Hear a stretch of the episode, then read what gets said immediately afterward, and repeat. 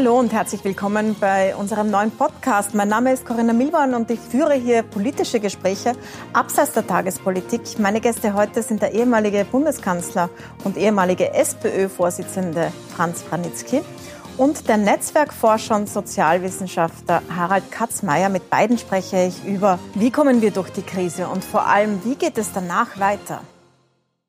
Schönen guten Abend. Herzlich willkommen bei unserem politischen Gespräch. Und zwar erstmals seit langem wieder im Studio. Mein erster Gast im Studio nach dieser langen Corona-Pause ist der ehemalige Bundeskanzler und ehemalige SPÖ-Vorsitzende Franz Franitzky. Schönen guten Abend. Guten Abend. Mit großem Abstand aus Sicherheitsgründen, aber jetzt wieder im Studio. Herr Franitzky, wie haben Sie denn die letzten fünf Wochen verbracht? Ja, ich habe mich äh, im Großen und Ganzen an die Vorschriften gehalten. Das heißt, ich bin zu Hause geblieben, habe Abstand gehalten, äh, habe äh, keine Familien, Ostern, äh, ähnliches veranstaltet oder teilgenommen. Äh, also da ich ja ein Risikogruppeneinwohner bin, habe ich das auch im Kopf gehabt und habe eben das, was meine Bundesregierung vorgegeben hat, eingehalten. Sie sagen schon, die Bundesregierung hat vorgegeben, das waren jetzt natürlich wahnsinnig intensive Wochen. Wir stecken immerhin, sagen viele, in der größten Krise, die Europa seit dem Zweiten Weltkrieg gesehen hat, in der größten Wirtschaftskrise seit den 30er Jahren. Äh, vielleicht zu Beginn, äh, haben Sie sich vorstellen können, dass so etwas geschieht, dass innerhalb von wenigen Wochen alle Grenzen auf der Welt zugehen und wir so schnell in so eine massive Wirtschaftskrise schlittern? Ist das im Rahmen Ihrer Vorstellung gewesen als Politiker? Als ich ein Jungakademiker war, also knapp nach Beendigung des Studiums, äh, habe ich äh, mich studienhalber viel mit der Weltwirtschaftskrise in den 1930er Jahren befasst äh, und habe mir immer gesagt, also sowas kann uns nicht mehr passieren, weil wir haben die Instrumente, um das zu verhindern. Also wir haben äh, Währungspolitik, Fiskalpolitik, Strukturpolitik, äh, Investitionsprogramme etc ich habe mich kolossal geirrt. Äh, wir haben die Instrumente schon, aber es gibt Ereignisse, äh, innerhalb welcher diese Instrumente stumpf werden oder, oder erst mühsam wieder in Gang gebracht äh, werden können. Und ja, Sie haben recht, es ist eine massive Krise. Ich weiß nicht, wo sie in einem Ranking, das später mal erstellt werden wird, abschneiden wird oder wie sie abschneiden wird. Aber es wird uns, äh, es hat uns jetzt schon die letzten äh, ein, zwei Monate großen Kummer bereitet, jeden Menschen, der es erlebt, der mitdenkt. Und selbst wenn man jetzt sagt, äh, die Problematik hat sich äh, verlangsamt und die Kurven sind äh, abgeflacht und die Menschen haben vielleicht auch besser gelernt, damit zu leben, damit umzugehen. Aber, und jetzt kommt das große Aber, wenn wir an unsere Wirtschaft denken, an unser Gesellschaftsleben, an, an die möglichen Wachstumsraten und an, an, an, welche Zukunft eigentlich Wirtschaft, äh, da kann man natürlich nicht sagen, es ist erledigt. Ganz im Gegenteil, es ist diesbezüglich äh, zwischen wenig und gar nichts erledigt.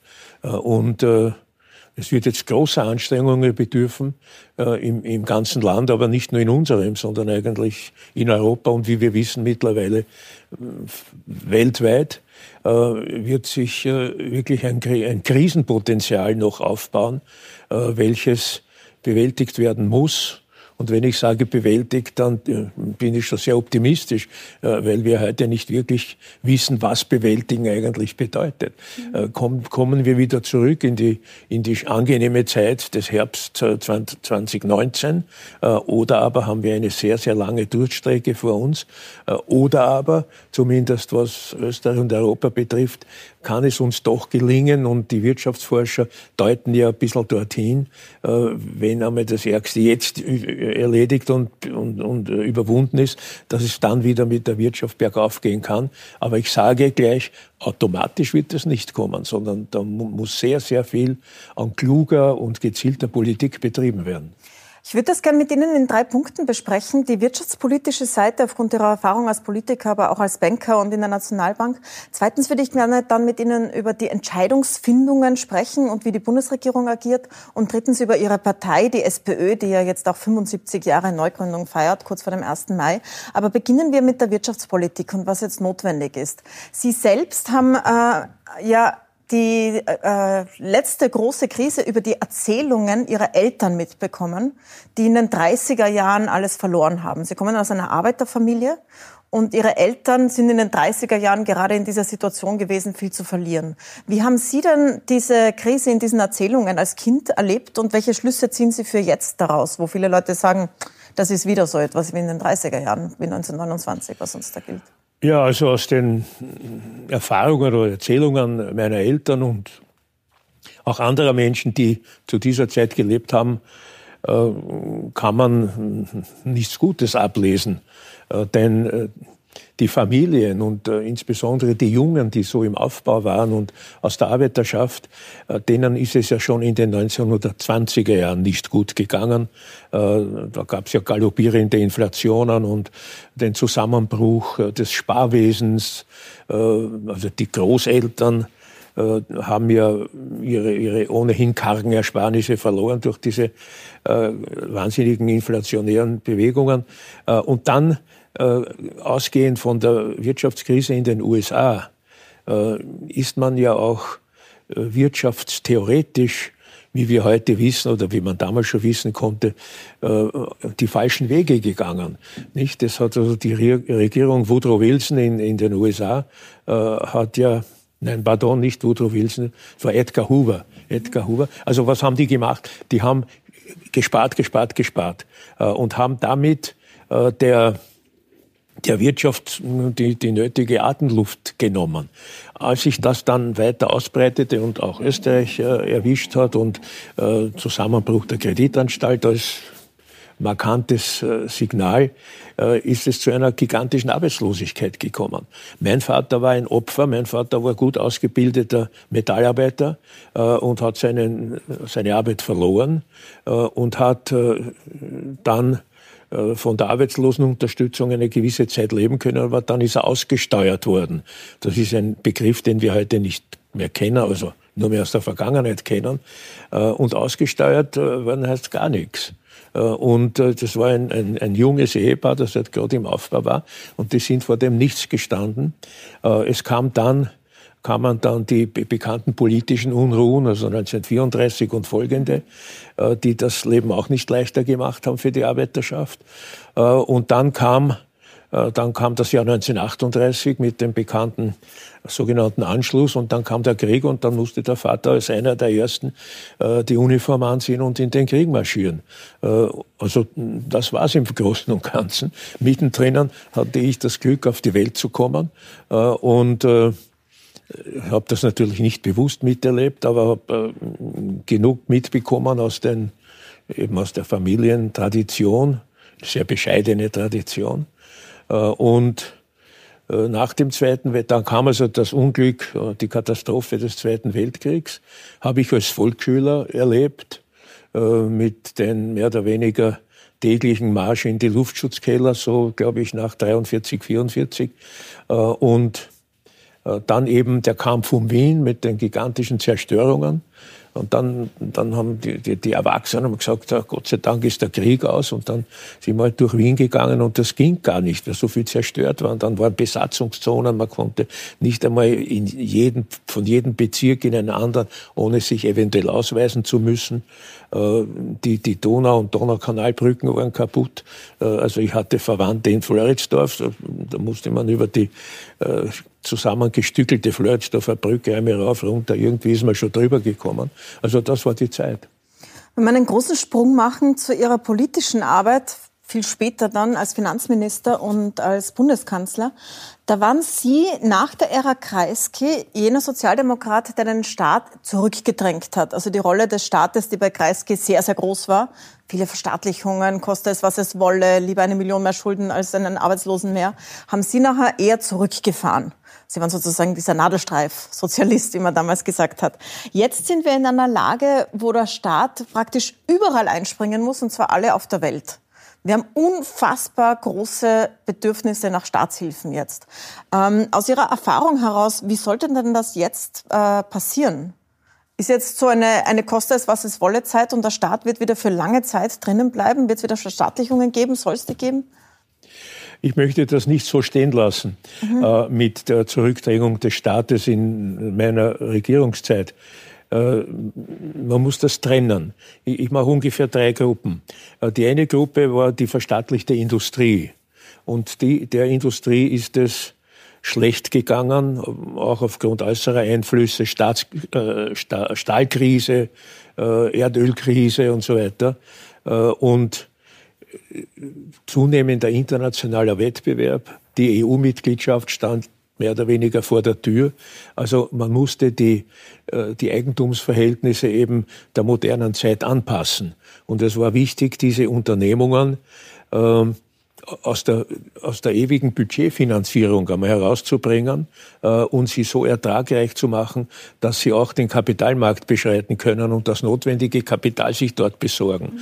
Das ist ja, wie wir wissen, gelungen. Äh, und zwar ziemlich gut gelungen. Äh, verstaatlich, ehemals verstaatlichte Unternehmungen äh, haben börsennotierte Aktien, die werden gezeichnet, die werden gern gezeichnet und so fort. Ähm, das war also die Zeit der 1980er und 1990er Jahre. Die zweite Gruppe, Staat, äh, Staatsfunktion, äh, muss man schon sagen, äh, ist ja die, dass ja damals ein ganz wesentlicher Teil darin bestand, der staatswirtschaftlichen Tätigkeit, die notwendige Infrastruktur zu, herzustellen und auf moderne, auf einen modernen Status zu bringen. Also es war die Zeit, wo zum Beispiel die wichtigen Eisenbahnstrecken elektrifiziert wurden. Es war die Zeit, an der die Autobahnen gebaut wurden, die Alpenübergänge, Dauernautobahn, Fellbauautobahn, äh, mhm. Kleintal und alles diese äh, großen Investitionen, wo der Staat eine wesentliche und wichtige Rolle gespielt hat, in der Energiewirtschaft etwa äh, und anderen was wir Utilities nennen. Und die dritte Gruppe äh, der, der Rolle des Staates äh, ist natürlich immer gewesen, äh, die Konjunktursteuerung. Äh, also äh, Einbrüche abzufangen, sei es durch die Währungspolitik, sei es durch staatliche Investitionen, sei es durch die automatischen Stabilisatoren im Budget, über die Steuerpolitik. Also der Staat hat schon immer immer eine, aus meiner Sicht, eine wichtige Rolle gespielt ist aber, muss man halt jetzt auch ein bisschen auf die österreichische Innenpolitik äh, zu sprechen kommen, nach der Beendigung meiner Regierungszeit und auch äh, noch, was die, der sozialdemokratische äh, Bundeskanzler nach mir äh, noch vertreten hat, das ist dann in der Ära Schüssel abgebaut worden. Äh, das war damals dieses, äh, dieses Schlagwort weniger Staat, mehr Privat. und das ist ja bis zu, ähm, bis zu schwarz-blau fortgesetzt worden. Und äh, klar, wir stehen ja auch jetzt noch immer unter dem Eindruck äh, der, der, der Reform der Krankenkassen und der verschiedenen sonstigen Institutionen, Anstalten. Äh, und wenn ich sage Reform, ist das zunächst einmal ein, ein, ein Stichwort, wenn wir sehen, ob diese Reformen das auch bringen, was sie versprochen haben. Wir haben ja jetzt eine konservativ geführte Regierung, also eine ÖVP geführte Regierung, die eigentlich immer für weniger Staat eingetreten ist. Jetzt ist in der Situation, dass der Staat in, in einer nie dagewesenen Art einspringen muss, sowohl um sofort zu retten, als auch wird es wohl Konjunkturprogramme geben müssen, vielleicht auch Verstaatlichungen zum Teil, Beteiligungen des Staates. Wenn Sie sich das jetzt ansehen in die Zukunft, wie soll, die, wie soll der Staat agieren jetzt in dieser massiven Krise? Es wird einmal äh, ganz besonders wichtig sein, eine, äh, eine, eine Vorstufe ziemlich rasch zu erledigen. Äh, und diese Vorstufe besteht darin, jetzt als unmittelbare Krisenfeuerwehr zu agieren und, und wirklich zu agieren. Wir wissen also, diese berühmten 38 Milliarden stehen da im Raum, aber man kann täglich in den Zeitungen lesen, dass es ziemlich viele Wirtschaftstreibende vor allem im Klein- und Mittelunternehmensbereich, aber auch bei den größeren gibt, äh, die schon langsam fragen, also wann kriege ich was von diesen 38 Milliarden und wie wirkt sich das aus? Äh, wie komme ich an Sie äh, und an Sie heran und, und wie lang wird das sein? Das ist immer das eine. Das andere, wird ja in Aussicht gestellt oder wurde schon versprochen, Stundungen, Kreditgarantien etc das hat auch seinen Stellenwert. Nur, glaube ich, die zwei allerwichtigsten Dinge die man berücksichtigen muss, sind folgende.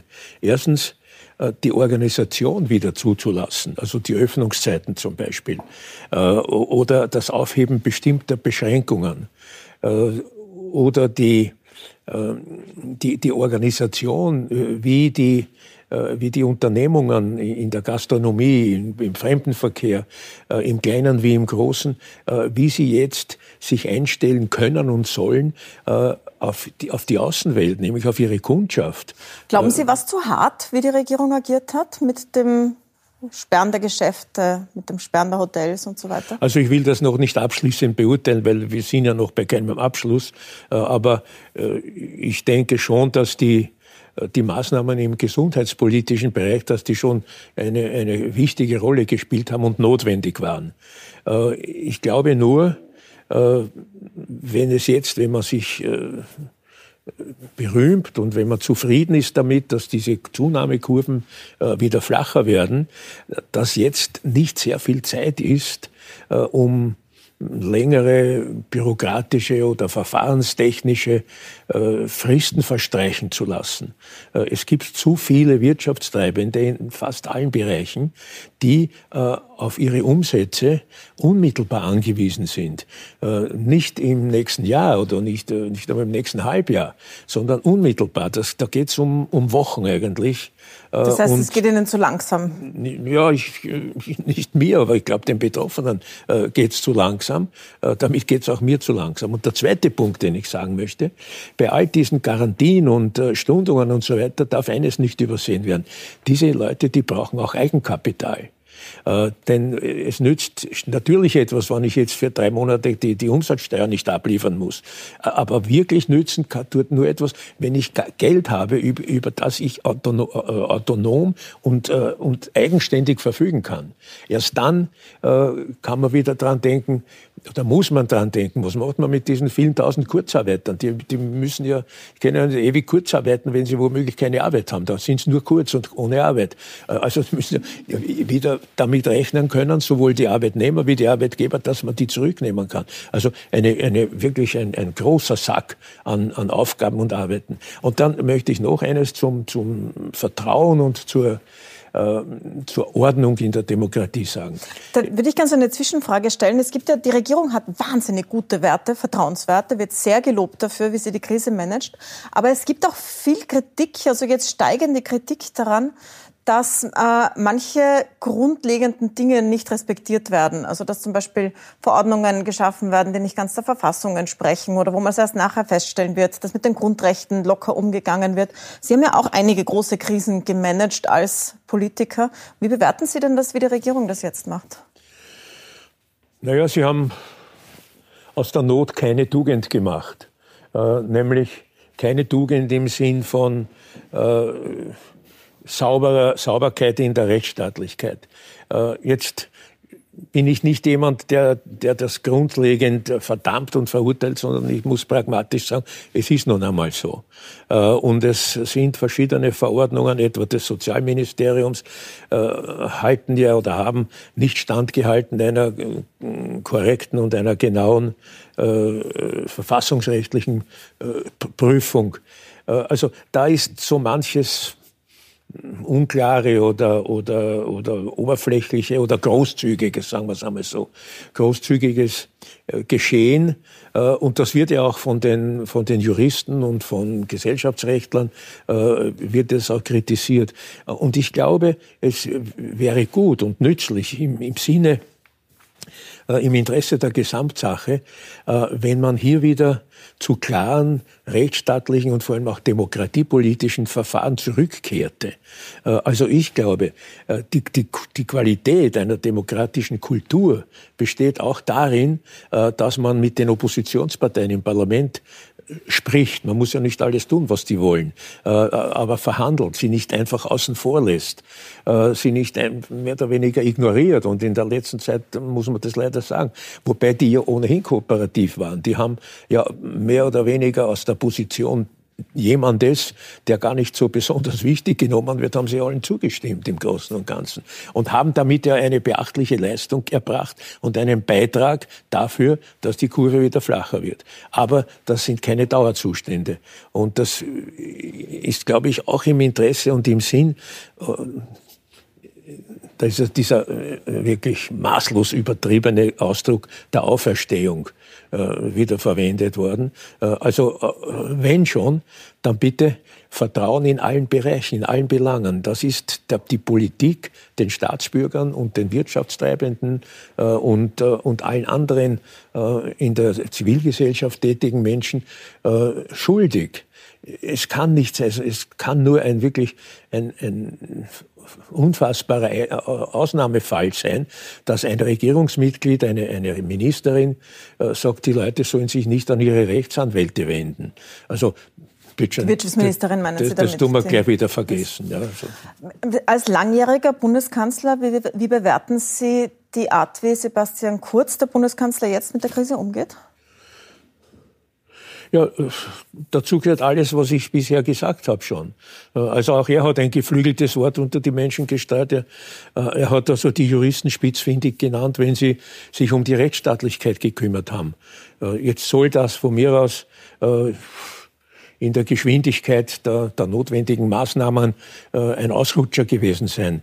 Aber wirklich glauben soll er das nicht dürfen, weil Juristen haben ja nicht nur äh, Jus studiert, sondern äh, tragen ja auch große Verantwortung äh, für, die, für, eine, für die Rechtsordnung im Land. Äh, und wenn sie daher äh, aus renommierter, äh, an renommierter Stelle äh, eine Meinung sagen, äh, sie dann mit spitzfindig abzutun, ist nicht gerade der Inbegriff dessen, äh, was man sich äh, von hoher Stelle des Staates wünscht. Wenn man zu Ihrer eigenen Partei kommt, der SPÖ, und sich ansieht, wie die Umfragewerte anschauen, wie das Partei, äh, Vertrauen in die Partei aussieht, dann sieht man, äh, wenn man die jetzigen Umfragen ansieht, dass sie weit hinter der Regierung zurückliegt. Also derzeit bei, ähm, wir sind da gerade eingeblendet, bei 16 Prozent liegt die SPÖ. Und auch wenn man die letzten Jahre zurücksieht, dann ist das eigentlich seit 2017 eine kontinuierliche Talfahrt. Jetzt haben wir ja jetzt eine Krise, die sehr, sehr viele niedrige Einkommen trifft, die, die den Rest sozusagen der Arbeiterschaft trifft. Das heißt eigentlich eine Krise, in der die SPÖ eine laute Stimme haben könnte. Können Sie mir erklären, warum das nicht gelingt, dass die besser genützt wird, diese Situation, um die SPÖ wieder zu profilieren? Immerhin ja 75 Jahre Neugründung jetzt gerade. Ich fürchte, das liegt tiefer als einfach so in der Tagespolitik. Äh, also heute ist der 20. April, auch kein guter Geburtstagstag. Äh, aber der 14. April äh, wäre ja der Gedenktag der Wiedergründung der SPÖ nach dem Zweiten Weltkrieg 1945, also 75 Jahre jetzt, vorige Woche.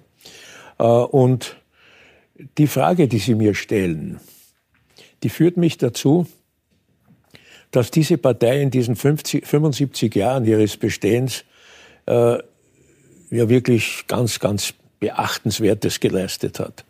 Nicht nur für die Arbeitnehmerinnen und Arbeitnehmer, für die äh, Pensionistinnen, Pensionisten, für die, äh, für die Jugend, für die lernende Jugend, für die studierende Jugend. Äh, das ist einmalig. Nur, und da komme ich, glaube ich, zu einem Symptom äh, das man äh, schon ernst nehmen muss.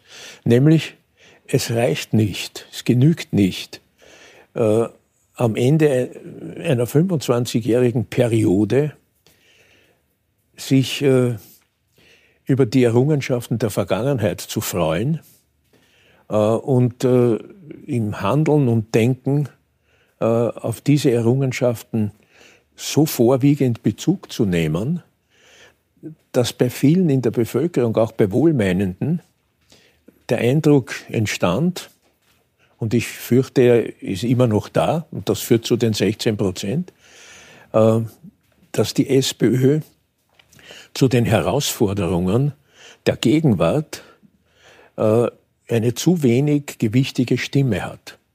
Und viele werfen uns ja vor, ihr lebt in der Vergangenheit. Also der berühmte Soziologe Ralf Dahrendorf hat der SPÖ ins Stammbuch geschrieben, ihr habt alles erreicht, man braucht euch nicht mehr. Und ich fürchte, dass das viele andere Leute außer dem Herrn Dahndorf auch glauben. Äh, und dagegen muss man natürlich ankämpfen. Und das ist der erste Schritt, wie man aus dieser Delle, aus diesem Tief äh, wieder herauskommt, indem man sagt, für das 21. Jahrhundert bauen wir auf dem auf, was die Vorgänger aufgebaut haben, bauen wir weiter. Aber wir müssen das in, äh, mit einem Mantel umgeben, den die Leute sich auch anziehen wollen. Ja, jetzt ist ja eine Partei kein Selbstzweck. Es hat eine Wählerwanderung gegeben Richtung FPÖ von der Arbeiterschaft, die ist fast abgeschlossen, sagen die, die das beobachten.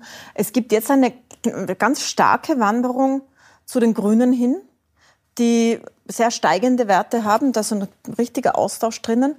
Äh, Braucht es die SPÖ dann noch oder hat sie eben ihre historische naja, Rolle die, erfüllt? Die, die, die Stärkung, die, Stärkung einer Partei ist das Spiegelbild der Schwächung einer anderen. Ja. Es gibt, gibt ja nur 100 Prozent zu verteilen und nicht mehr.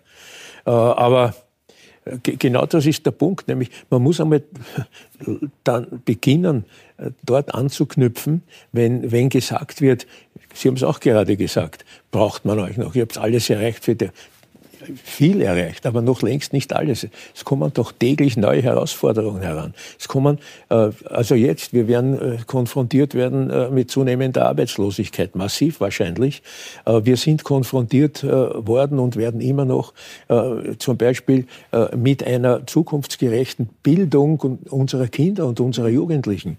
Wir sind konfrontiert mit einer längst nicht gelösten Finanzierung der Pflege der, der alten und, und kranken Menschen. Äh, wir sind konfrontiert äh, mit der Bewältigung der, der elektronischen Revolution, also der Digitalisierung.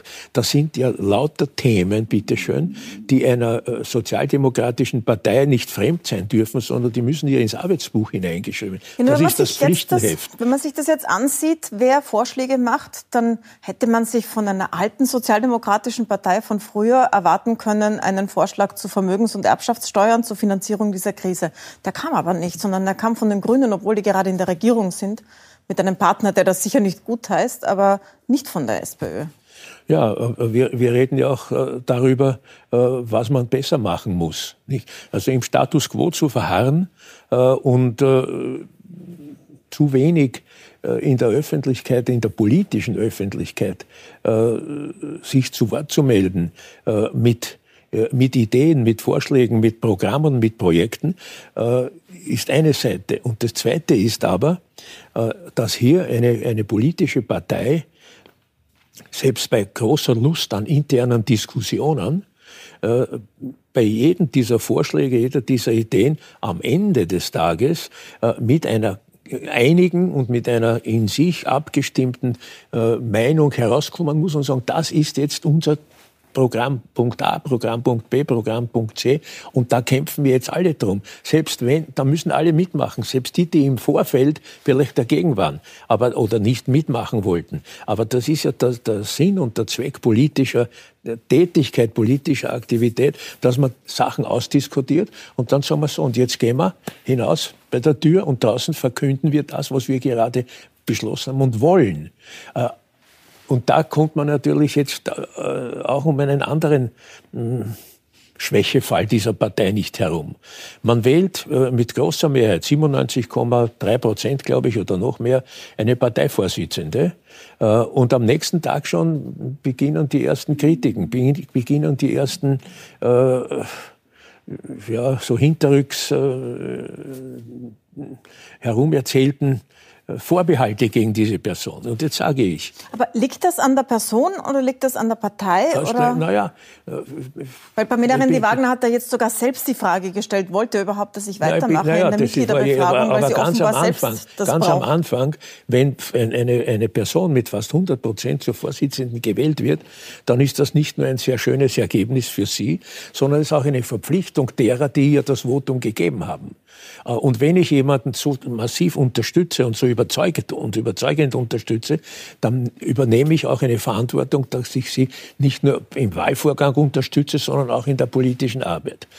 Wäre das gelungen, äh, dann hätte man wahrscheinlich oder ganz sicher auch die verschiedenen Landesparteiorganisationen, Gemeindeparteiorganisationen und so weiter auch zu einem gemeinsamen, zu einem geschlossenen Mannschaftsbild gebracht, welches ein Ziel hat und welches ein Ziel verfolgt.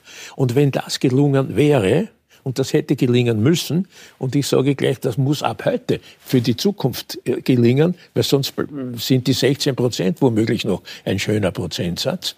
Äh, wenn das so gelingt, dann äh, entsteht auch das, was so manche sagen, wir brauchen eine Erzählung. Das wäre unsere Erzählung. Einig, geschlossen, miteinander, fünf, sechs wichtige Punkte für die Gesellschaft aller Altersstufen, äh, aller Berufsgruppen äh, und, und wir wären schon wieder wer. Also ich sage, die Situation ist nicht einfach. aber man hat so, wenn man das aber es ist nicht, un, es ist nicht unmöglich. Wenn man es beobachtet von außen, dann hat man den Eindruck, dass es sehr viele gibt, die, wie Sie sagen, äh, die Parteivorsitzende nicht unterstützen und hinterrücks ihr sogar schaden. Andererseits will niemand davon selbst nach vortreten und den Haufen, dieses Schlamassel, wie es oft heißt, übernehmen, weil es einfach ein Himmelfahrtskommando wäre. Das ist ja wirklich eine schwierige Situation, wenn man da rauskommt. Pamela Rendi-Wagner hat jetzt offenbar versucht, mit der Mitgliederbefragung mit einer, sich zu stärken. Das ist jetzt auch ein bisschen ins Leere gelaufen, weil die mitten in die Corona-Zeit jetzt fällt. Die Frage, wie viel man davon ableiten kann. Wie kommt man da raus? Also wie gibt's, äh, wie geht das?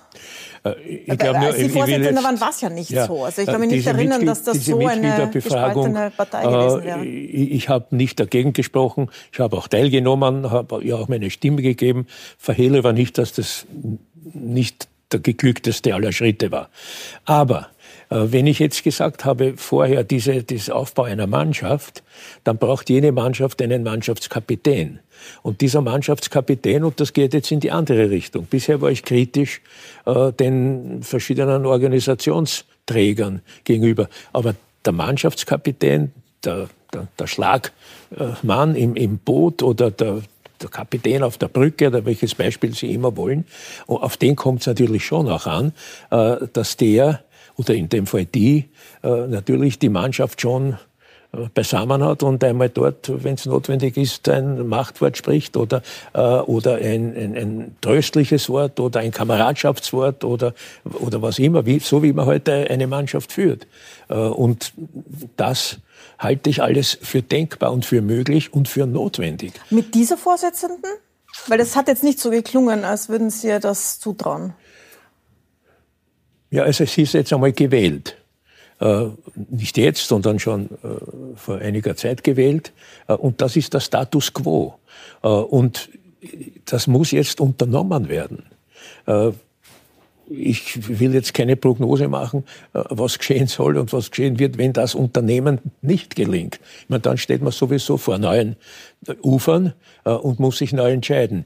Aber mittendrin jetzt in Wahlvorbereitungen einer bestimmten Landesorganisation, der wichtigsten Landesorganisation politisch in Wirklichkeit, äh, jetzt ähm, irgendwelche Experimente zu wagen, das ist nicht der Weg.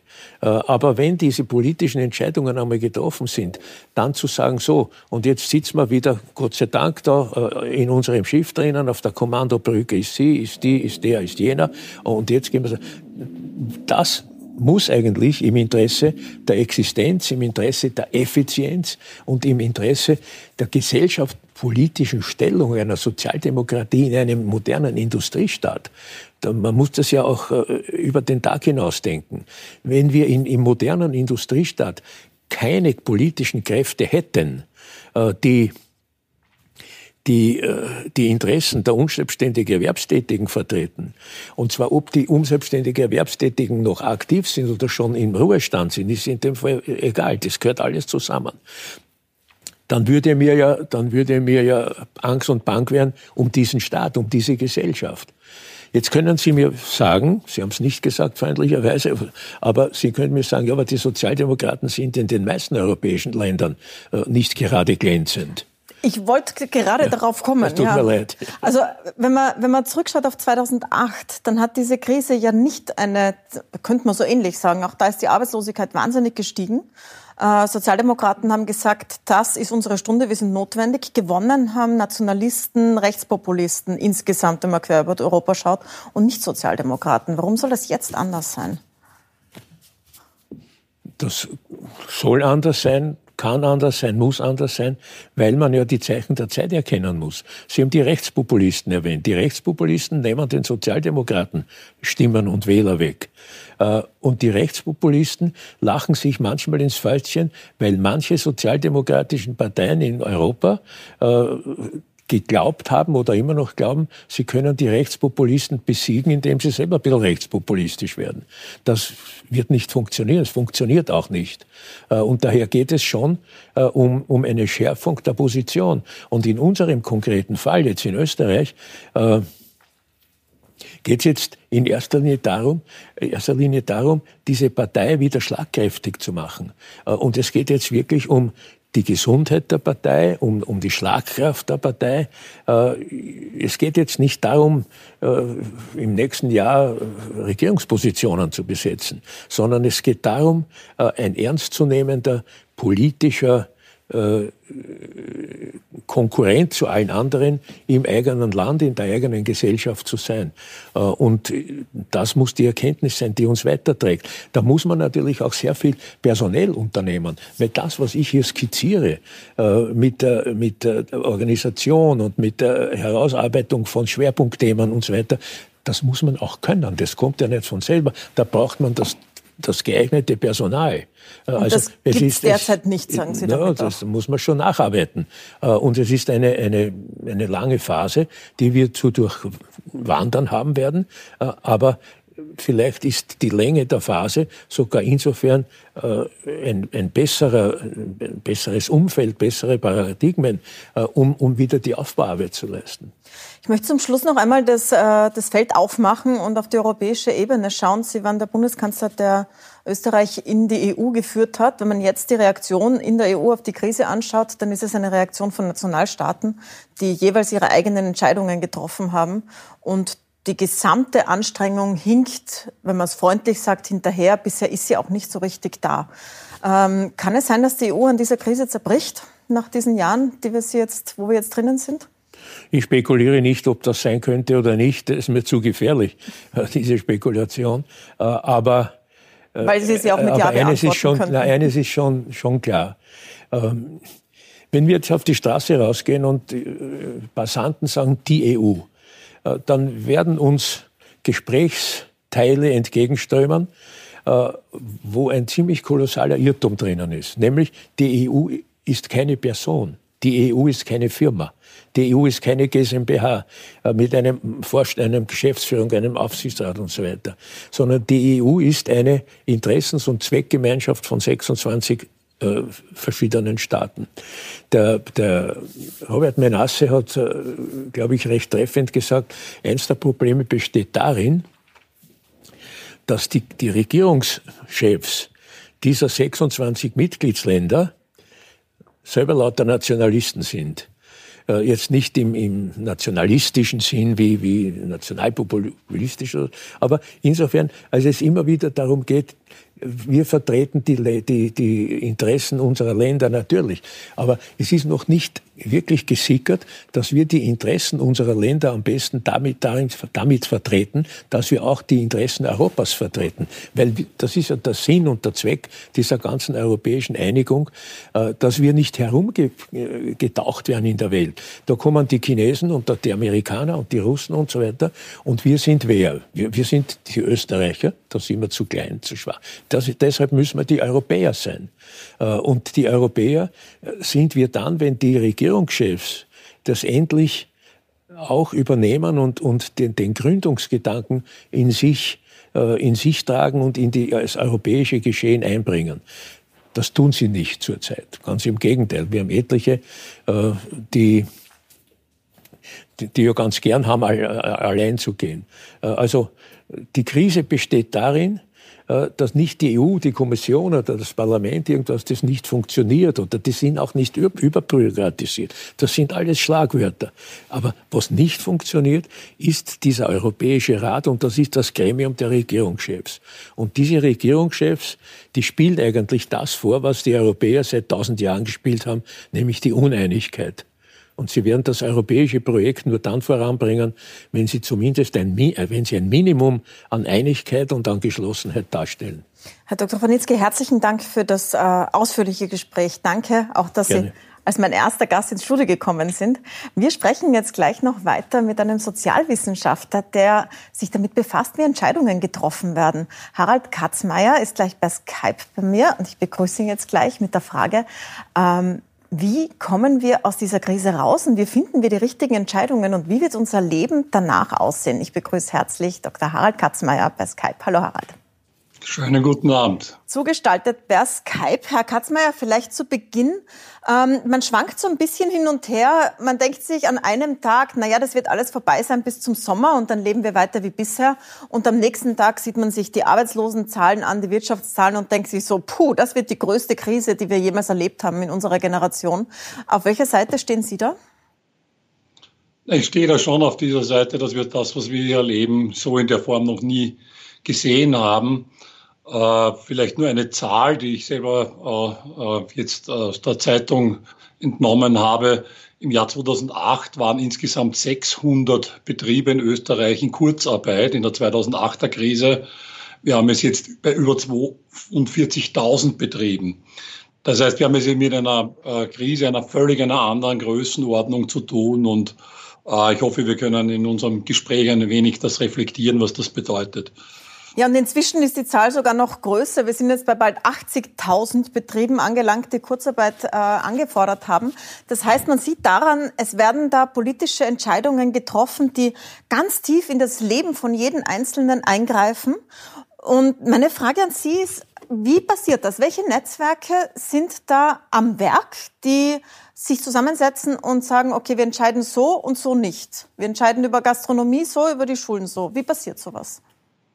Es gibt diesen äh, bekannten Satz, dass souverän ist, wer über den Ausnahmezustand entscheidet. Und wir haben jetzt äh, weltweit äh, gesehen von Regierungen, dass sie den Ausnahmezustand ausgerufen haben und gemeinsam mit Expertinnen stehen, mit Virologen, mit Ökonomen, mit Sicherheitskräften äh, Entscheidungen getroffen haben, die, wie Sie gesagt haben, eine enorme äh, Tragweite für uns, für die Wirtschaft, für die persönlichen Freiheitsrechte gehabt haben.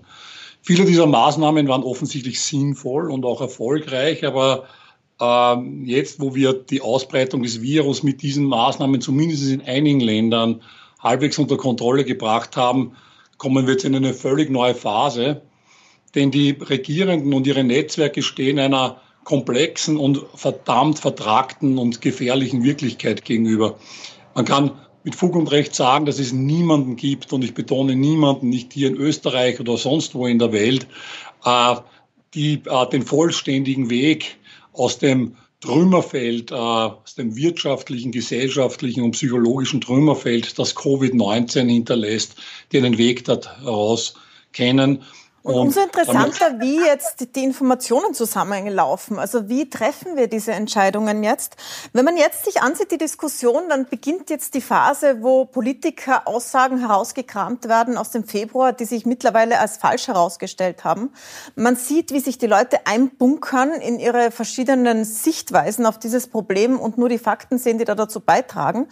Ähm, wie kann man denn in einer Situation, wo ja wirklich niemand was weiß, nicht mal darüber, wie man sich ansteckt so richtig bei diesem Virus, wie kann man denn davon zu einer Kultur kommen, wo man einfach jeden Tag die Fakten neu bewerten muss? Und so in der Situation sind wir ja jetzt. Wie geht das in dieser Lage?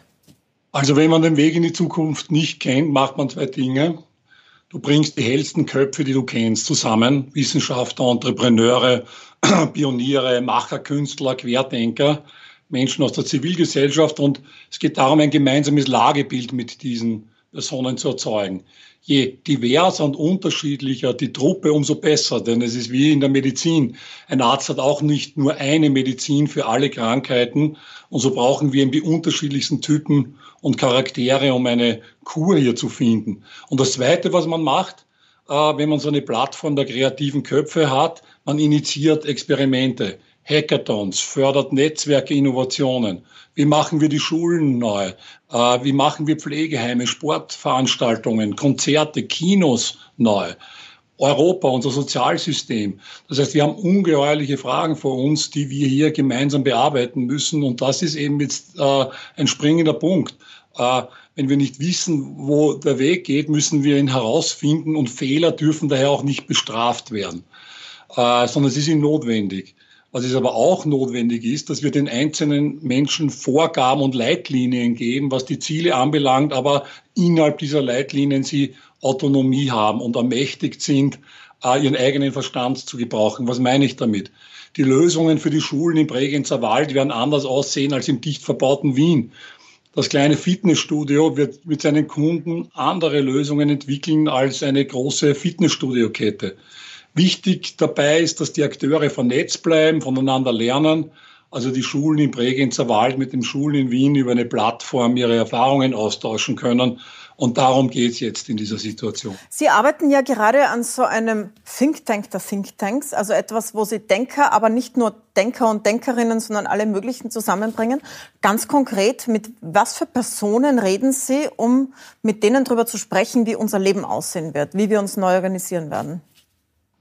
Also vielleicht ganz kurz nur zum Hintergrund. Entscheidend in einer Situation, in der die Zukunft unklar ist, ist diese Erstellung gemeinsamer Lagerbilder im Hier und Jetzt.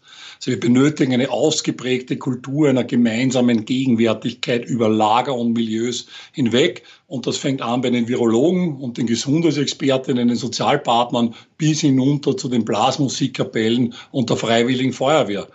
Ähm, Darf ich da dazwischen fragen?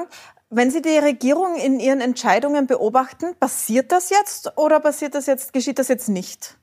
Was Sie da fordern als richtig? Es gibt diesen Spruch, willst du schnell gehen, gehe alleine, willst du weit gehen, gehe gemeinsam. Bisher war eine Zeit, in der das Schnellgehen notwendig war und daher auch der Kreis der Expertinnen eingegrenzt war. Aber das Virus wird uns noch über viele, viele Jahre beschäftigen und daher müssen wir jetzt einen Weg gemeinsam gehen. Und das heißt, wir müssen viel breiter werden und viel mehr an unterschiedliche Bereiche unserer Gesellschaft einbinden. Ich habe jetzt viele Leute gefragt, wie unsere Welt aussehen wird nach Corona. Und was man da merkt, ist, dass die eigene Ideologie der jeweiligen Gesprächspartner, ihre Ängste, ihre Hoffnungen da ganz stark durchschlagen. Man hört alles von, es wird alles wie bisher, bis zu äh, der Kapitalismus ist am Ende oder es wird ein jeder gegen jeden Krieg ausbrechen. Also das, die Bandbreite ist enorm. Aber ich frage jetzt auch Sie, vielleicht um herauszufinden, was sind so Ihre Ängste und Sorgen? Was glauben denn Sie, wie unsere Welt aussehen wird nach dieser Krise? Weil Sie haben ja immerhin mit sehr vielen Menschen gesprochen darüber jetzt. Ja, und zugleich ist ganz klar, wir sollten uns nicht zu viel in diesem Moment aus Prognosen machen. Alle Hochrechnungen und Projektionen, die wir jetzt kennen, werden wahrscheinlich ohne dies nicht stimmen. Und äh, es kommt dann doch immer anders, als man denkt. Und äh, wir sollten ja nicht überrascht sein, dass es einige Überraschungen geben wird, im positiven wie im negativen in den kommenden Wochen, Monaten und Jahren. Und ich halte mich da ein bisschen an das äh, für mich selber da meinen eigenen äh, Projektionen und, äh, und Gedanken nicht ähm, zu, zu, zu viel Realitätsgehalt zuzuschreiben. Ähm, wenn Sie es dann aus dem Jetzt heraus sozusagen, reden wir mal über das Wirtschaftssystem. Wir waren ja ohnehin in einer Lage, wo man das ändern muss wegen der Klimakrise. Da sind wir noch nicht sehr weit gekommen. Was glauben Sie, wird jetzt die Beschäftigung mit Corona und diese unglaublichen Massen an Geld, die wir brauchen, allein um die Betriebe aufzufangen, um die Arbeitslosigkeit aufzufangen, ähm, wird das die Klimapolitik wieder in den Hintergrund rücken lassen? Also müssen wir jetzt wieder darauf verzichten, klimagerecht unser Wirtschaftssystem umzubauen? Ich glaube, es gibt eine Parallele äh, und eine Gemeinsamkeit zwischen Covid-19 und der Klimakrise, dass nämlich in beiden Fällen der Weg aus der Krise eigentlich ein unbekannter ist. Und äh, ähm, das heißt, Covid-19 zwingt uns Dinge zu lernen, die wir auch für äh, die Abwendung der totalen Überhitzung unseres Planeten benötigen diese Kultur gemeinsamer Lern- und Entwicklungsplattformen, die wir benötigen, eine kulturgemeinsame Lagebilder zu entwickeln, äh, die Neugierde, den Mut und die Innovationskraft der Menschen zu mobilisieren. aber auch eine Kultur, in der wir ähm, uns als Weggefährten begegnen, uns äh, nicht als Feinde, weil äh, wenn wir jetzt da uns äh, äh, in wilde ideologische Verteilungskämpfe uns begeben und uns äh, verzwergen, indem wir quasi uns in unsere Mikroregionen zurückziehen und, äh, und wir nur noch quasi versuchen, Probleme lokal zu lösen, dann wird das, das nicht gelingen. Und, Allerdings, wenn man sich jetzt ansieht, entschuldigen Sie, dass ich unterbreche, aber wenn man sich jetzt ansieht, ja. wie die Europäische Union und die europäischen Staaten und sogar Regionen reagieren, dann ist es ja eher das. Jeder Staat trifft seine eigenen Entscheidungen, sogar die einzelnen Regionen. Man darf nicht mehr an den Neusiedlersee als Wiener. Bad Aussee sagt, es soll niemand von außen kommen. Und so ähnlich ist es ja in ganz Europa. Das heißt, ist da vielleicht doch ein bisschen Hoffnung von Ihnen drinnen und die dem Status quo total widerspricht, wo es ja genau dahin geht, Nationalismus? Es gibt diesen Status quo und es gibt diese Mikrotendenz, aber es gibt auch eine Wirklichkeit und das, die, die, die, die Zahlen, die faktischen Zahlen der Arbeitslosigkeit, der Wirtschaftskrise äh, wurden genannt.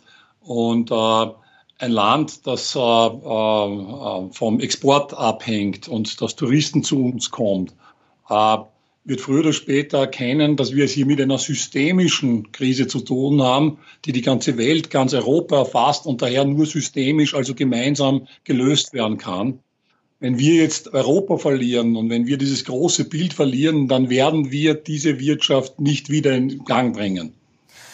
Dann möchte ich Sie zum Abschluss zum Thema Bildung fragen. Es ist ja immer bei diesen Diskussionen, sagen alle, okay, na, das liegt am Bildungssystem. Wir brauchen eine andere Bildung, andere Schulen, damit wir überhaupt Menschen haben, die so arbeiten können, wie Sie es jetzt beschreiben, mit Fehlerkultur, mit Lernkultur. Jetzt ist die, die Bildung und die Schulen sind besonders betroffen von dieser Situation und es gibt besonders wenige Perspektiven derzeit, wie es weitergeht. Was könnte denn die Chance in dieser Krise sein für die Schulen?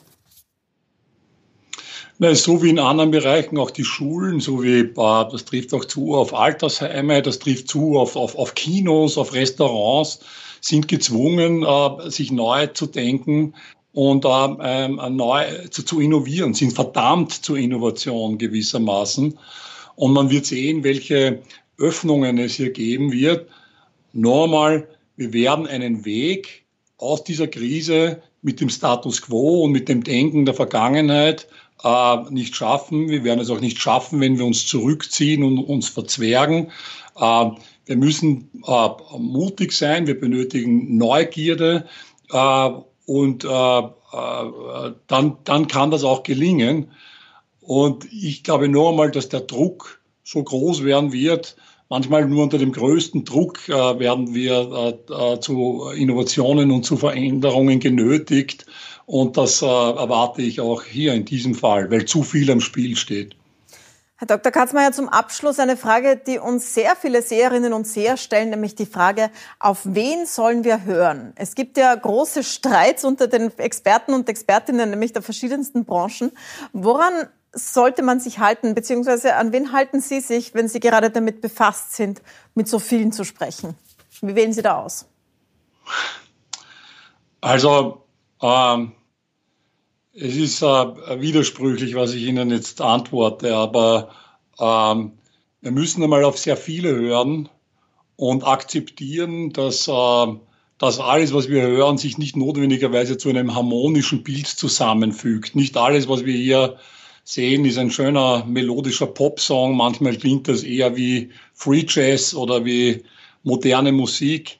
Äh, das ist äh, ähm, leider kann man hier keine keine, äh, niemand hat zurzeit die Wahrheit, niemand äh, ist der Wunderwuzi, äh, der das alles weiß und äh, äh, das müssen wir, auch mit dieser Unsicherheit müssen wir leben lernen. Dr. Katzmeiser, herzlichen Dank für das Gespräch. Ich wünsche alles Gute beim Think Tank der Think Tanks, wo nicht nur Denker, ja, sondern auch Ärzte, Lehrer, Lehrerinnen und so weiter drinnen sein werden. Und ich bin schon ja. gespannt auf die ersten Ergebnisse. Danke fürs Dabeisein. Danke ganz herzlich. Äh, einen schönen guten Tag, Frau Milborn. Und Ihnen danke ich sehr herzlich fürs Dabeisein heute bei der Sendung. Nächsten Montag um 21 Uhr sind wir wieder da mit diesem politischen Gespräch. Wenn Sie die Sendung weiterempfehlen wollen oder nochmal ganz anschauen wollen, schauen Sie auf puls24.at. Dort finden Sie alle unsere Sendungen. Schönen Abend.